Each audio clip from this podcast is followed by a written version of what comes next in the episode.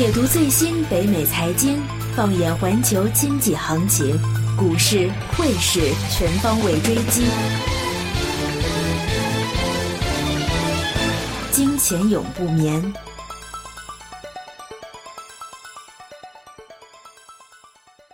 好，回来第二节的金钱永不眠节目。那第一节我们大概就啊讲了关于北美整体的那个市况，大家都啊，我们呢，我自己啊，赫本啊，还有 L 粉都给了一个意见啊，大概会整个总体怎么看？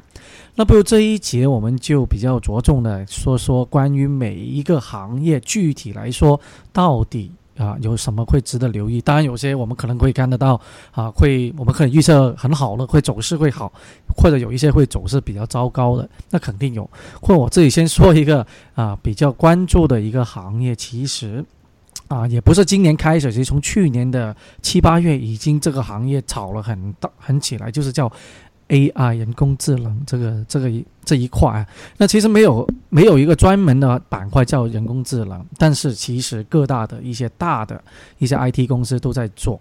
啊，如果我们都一直在听啊，或者有想有兴趣的，回去听听我们之前的节目。在两年前，我们的那个重点会讲了一下 IT 方面的啊，Virtual Reality，就这个虚拟实体。但好像这一个啊 概念炒的不怎么样啊。最重要是为什么呢？一些很多的 Startup Company，就是那种原始开的那些公司做这种啊虚拟实体的话，一早已经被大的公司 Facebook。啊，或者是其他的公司已经买了，啊，所以呢，他们基本上没有什么炒作。但现在人工智能就不同了，因为现在各大的一些大的一些传统的 ID 公司都在进行，啊，不单指像啊，IBM 啊，或者是 Amazon 啊，Google 这是肯定。其实股票方面，在过去啊半年涨得非常厉害，有两只大家是非常的熟悉的股票，一个是叫 AMD，嗯，知道了，就电脑的那个芯片 CPU，另外一个是芯片的嘛。对，做芯片。另外一个是 NVIDIA，NVIDIA 也是做芯片，但是它的是做也是做图像处理、图像处理的芯片。但是它已经转去很大一个资源做 AI，他们的股价在过去半年涨了三倍啊。对，那个 Total Miss 啊，那个没想到这样啊，那个是几年前其实有人已经开始留意了，有就是它的它是它比较大的一个蓝筹股嘛，属于去年六月份才开始的这个升幅。哎，它属于 OTech 呢，当时还属于 OTech 类的，做芯片的。对。嗯，它其实大家，因为你你还记得去啊上去年啊，在已经那个叫做我啊中文叫做 AlphaGo 啊，AlphaGo，AlphaGo 已经出来做做围棋嘛，对吧？对，它应该就是好像说，因为现在的人工智能很多是需要这个图形的识识别系统，还有比如说跟那个比如说下棋那个，它其实那个围棋对于它来说就是一个图形的识别。它要靠那个去处理、去运算，所以那个对图形识别的芯片那个就突然间涨上来，哇，涨了三倍，从三十多块钱到一百多块钱。对，那个是完全没有。其实，英条也是，英条也是，对，肯定的，这芯片，那个芯片公司都是现在在做，都上来，OTEC 全部上来。其实去年，嗯嗯，那所以为什么 Donald Trump 啊，如果上来以后？啊，这一个行业其实还会继续的，因为你看人工智能现在只是一个还没有完全被发酵的、还没有发烤的一个行业啊，只是初步的，只是这只是股票已经带动上来。那未来的话，还有陆陆续续，除了围棋以外，你看现在啊，Amazon 最近不是推出了在啊西雅图，它有一个超级市场，超级市场里面已经没有那个收款员了，或者叫做 cashier，是不是叫收款员啊？对对，嗯，收款员呢，只要你一进去，他已经你有一个电话啊，只要记录一下你进来这个超级市场，货品随便拿，出门的时候他已经识别自动帮你算。对，所以人工智能肯定是啊，为今年二零一七年一个比较重点的一个啊热比较炒的一个呃行业里面，来看看你们两位有什么看法啊？呃，人人工智能的确是有发展，只不过呃，我我就老是记得很多年前有我们在也这节这个节目刚开始做的时候，当时最炒的是三 D 打印，是吧？刚刚是三 D 打印机，对，后来搞差不多了，然后电子车，Virtual Reality，对，然后到现在呢又人工智能，又一个人工智能，人工智能可能炒的那个呃周期会更长一点点啊，因为将会涉及各行各业啊。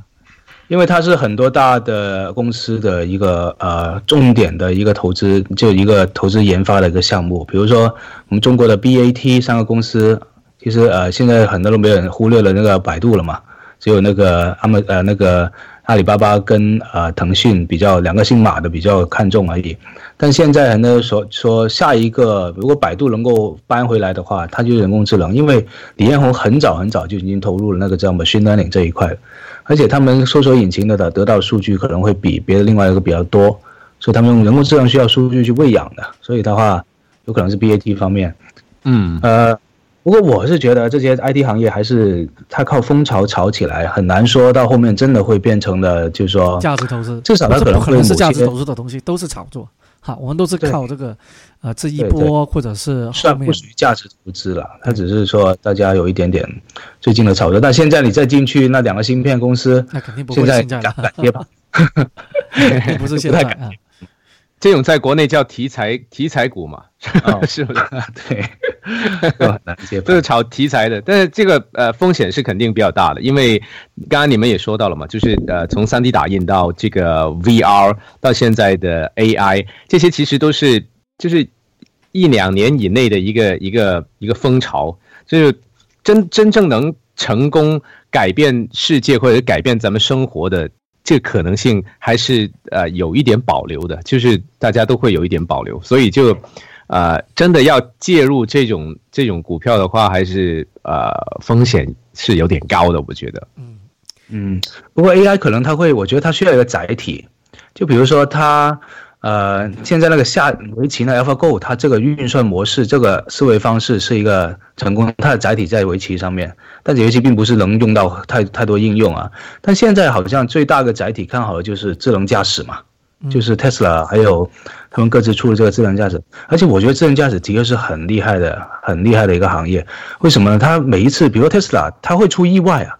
智能驾驶这个事情迟早肯定会有意外。但是它就像当年的航空业一样，航空业当年八十年代、六十年代，一直那个飞机飞机的安全性是很低的，就经常一出事，你看到都是大的那些，至今都是啊。但是因为每一次出事，整个行业的标准就会上升，每一次出事，整个行业标准上升，最后现在航空业的标准这个安全系数其实是很低很低，就是按那个安全性、危险性很低很低，出事几率很低很低。人工智能的车也是这样，而且它整个 upgrade 是比那个航空业要快的。比如说今天一个车，它原来做个 U turn，然后就出事了，所以整个系统它那个整个运算就会说啊，以后 U turn 这个问题我们就要小心，要看哪个地方。那以后 U turn 这个问题估计就一瞬间就解决了。所以每一次的每一次的意外，反而是让它整个系统会更加安全、更加强化。这种东西我觉得是很 powerful 的。就像，对，因为就像那个那那我最喜欢那本书嘛，那个作家嘛，就是那个黑天鹅那个作家嘛，他后来不写了叫做 anti 呃，就说反脆弱嘛。他说：“如果一个系统是反脆弱系统，就是说你越多问题、越多伤害，它会越强的话，那这种系统是很可怕的。其实说到这个呃智能驾驶方面呢，还还我我觉得也会将来涉及一个呃道德标准的一个问题。为什么这样说呢？因为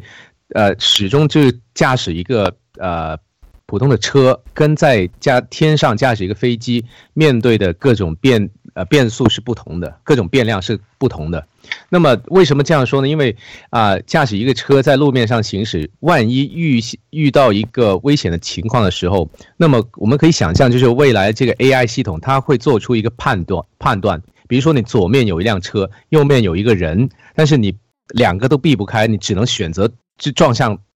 其中一个。那么是撞向哪一个呢？他可能是撞向那个车，因为撞上那个车上不会马上致命，撞到那个人可能会致命性比较高。这个就涉及一个。道德标准的一个判断，这个我觉得在在未来 AI 的发展当中会，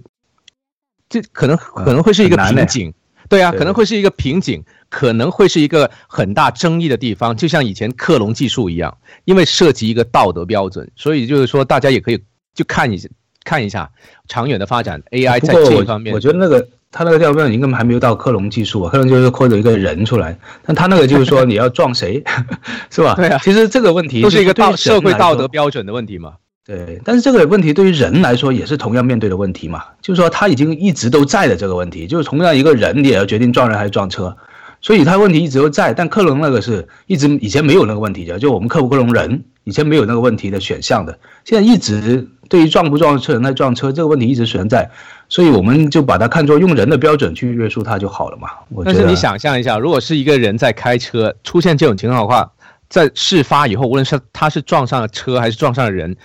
大家就不会太用这个你呃道德标准上站不站得住脚这个去去评判他，就反正他是出事了。但是如果是一个 AI 在操作这个车的话，哦事后这个讨论就肯定是放到最大的。哦，是不是因为因为人那个是可能比较 random 一点，他可能对啊，对啊，有时候来不及反应的。瞬间的判断，没有没有人可以指责他的嘛。但是你作为一个 AI，那这 AI 那个方面有的判断就不一样了。对啊，对对，他是应该是有一个设这定的一个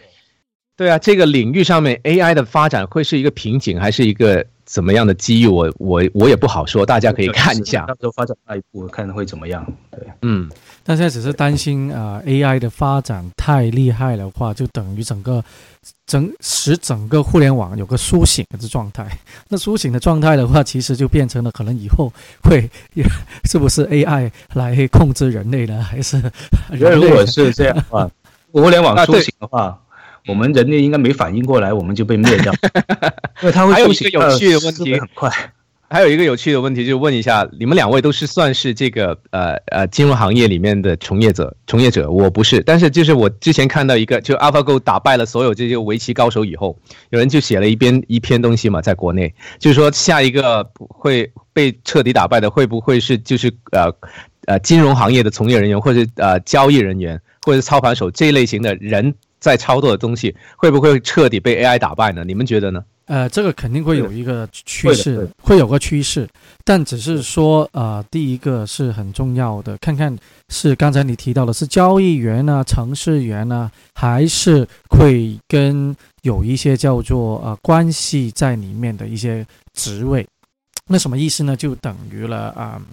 啊、一个呃交易员，打个比方，他的对象是一些公司账号、公司公司的呃一些嗯客户，呃很多其实这种职位已经被网络的一个交易平台所取代。以前你跟一些客户在交流的话，因为里面你是没有意见，就是没有投资意见，没有任何的分析在里面，你的工作只是纯粹的下一个单或者执行一个任务。那这样子的工种其实已经大部分被取代了，所有的客户都现在已经可以上网操作，嗯你要做什么东西，买什么买美元换换汇，或者做一些什么短期投资，或者做其他的东西，都可以用电脑来完成。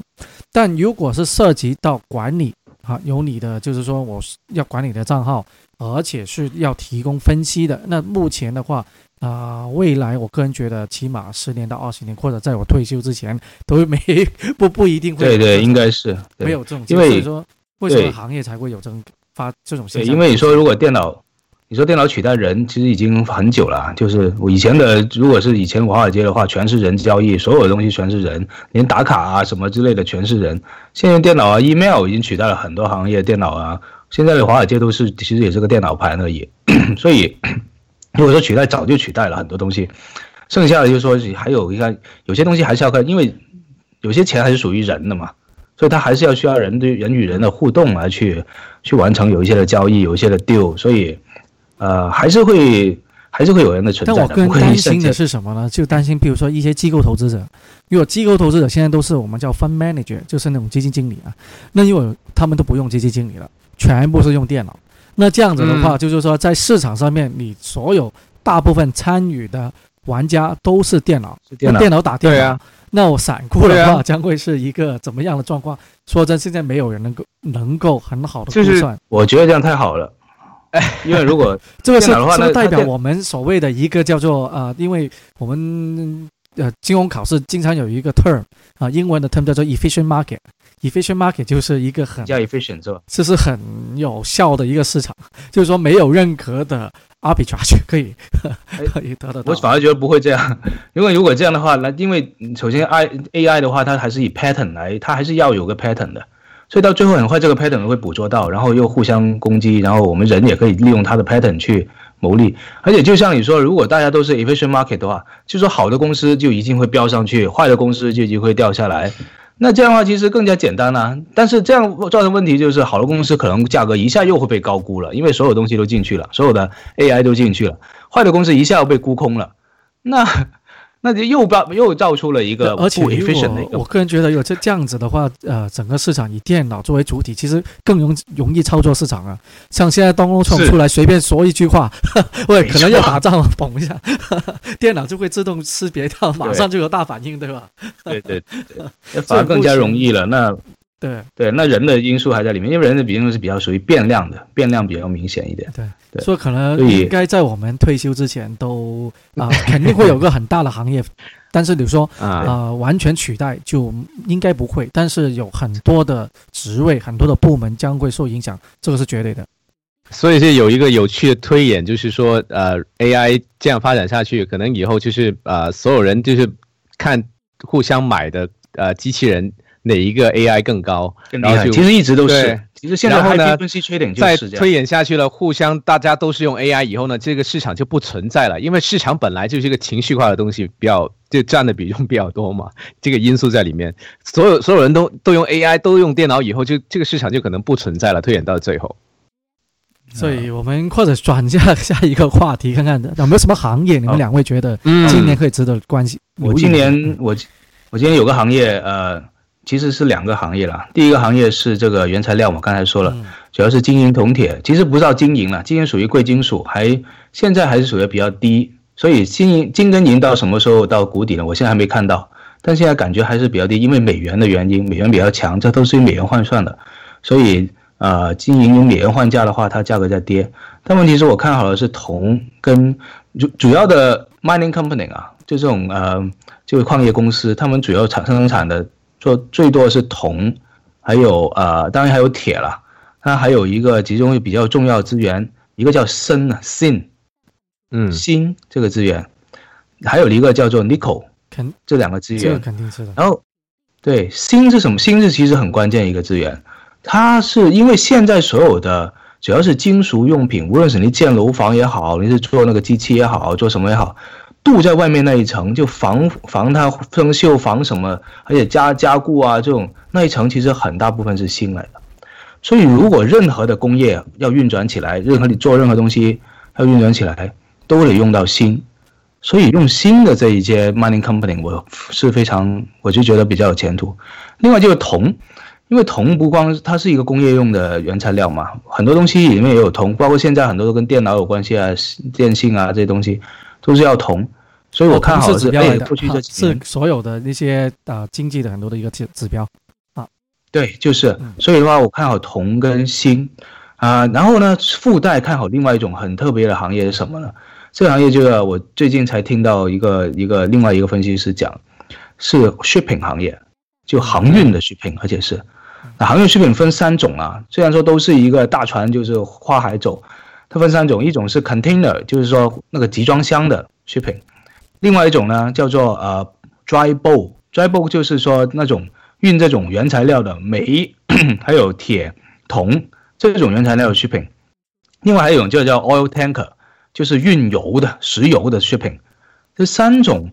其实过去，尤其是 container，过去呃，不知道去年你没有看新闻，就是说啊，太平洋上还是在大西洋上面那一天是一艘船都没有的，说现在的航运很厉害，很跌得很惨啊，就是挂全球贸易也开始因为呃人民币的整增值的原因，全球贸贸易也有点下摆。人民币当时是对美金跟着美金对全世界别的货币全部都在涨的，所以呢，所以它对它出口伤害很大。所以当时的 container 就是集装箱这个运输受打击。另外那个 dry bulk 那个呢，有个叫波罗的海指数，这波罗的海指数是所有的这些运这些煤啊、铁啊这些那个船的那个运那个费用的一个指标，它就大概是做出一个指数来。那个指数已经是在十年、二十年的低位了，而且是很低很低，从零八年一加杀下来之后，在一直在一个很低。当时零八年之前是一万多点，现在只有八百多点，就这个惨况到这个地方。然后还有另外一个好消息呢，就是说今年的去年年中跟今年年初，呃，有几个全世界几大的 container，就刚才说回来跟 container，他们都结结成了那个叫价格联盟，他们结成那个 alliance，就是说他们以后会 share 他们的那个运运货的那个那个船，同时那个码头这些都会 share，而价格他会这价格会把成本降下来，同时他们就是抱团取暖了，因为当时亏损太厉害了，所以现在都抱团取暖，所以感觉每次我都说每次一个行业。啊，所有坏消息都很惨，然后同时呢，又发现，在行业里面开始出现并购和这种联盟这种的时候，一个行业往往可能就开始到底了。所以我是觉得大家可以留意一下这个航运的行业，还有啊，还有就是原材料的行业，这两个是相通的。嗯，那 Alvin 呢？你觉得呢？啊，我我个人反而对原材料这个有一点点的保留，因为首先我我对。就 Donald Trump 说的，他要，他要，他要这个呃搞基础建设，这个，这个究竟规模有多大呢？我还是不太确定。一万亿，One trillion，对，这个这个有一点点保留，因为还有就是因为啊，过去的一段很长时间，原材料的上涨，呃，我觉得更多是得益于这个全世界都在放水。的一个这样的状态，就是货币比较宽宽松的这个这样一个状态。但是今年年头的年初的时候，大家也也可以看到，就是特别是国内啊，中国国内啊，这个流动性是一个比较紧张的一个状态。这个其实对原材料上涨是呃有一定的打击的，再就再涨上去的话，所以这这个我是呃有一点点保留。但是就是说，在这些呃商品方面，去年。呃，稀土在国内其实这个概念也炒得很厉害的，也是很多都都是在涨的。过去过去一段呃时间吧，不是不不光是去年。那么啊，其实随着我觉得 IT 业的不断的呃很多新的点子出来的话，这个其实也不会就冷却下下来的一个一个东西，大家也可以看一下。那么就是还有就是我们前半段说了嘛，就是啊加息通道的呃当中呢，我们可可以就是还是。看着这个银行、银行业、金融业这样子，嗯，那么呃，还有我个人呃，去年看的比较多的石油，今年呃，暂时看还可以继续继续留意，因为看 OPEC 和非 OPEC 各个产油国的他们的口风，他们觉得现在还没够的，他们的感觉，他们说话的这里面当中的的意思就是说还要还要把这个油价去推上去的，所以这个也可以再看一下。对，不过问题是另外一个，就是美国那边的页岩油现在又开始动工了，很多东西又开始摩拳擦掌，很多就看他们怎么博弈了。这个对，因为最近那个 Julian Company 又涨得很厉害，就是那种钻油钻油的公司，那种股票又涨得很厉害，就等于说他们又开始动工了，然后这个产量又要上来，如果油价一上去，产量又上来，那么又要打下去，对。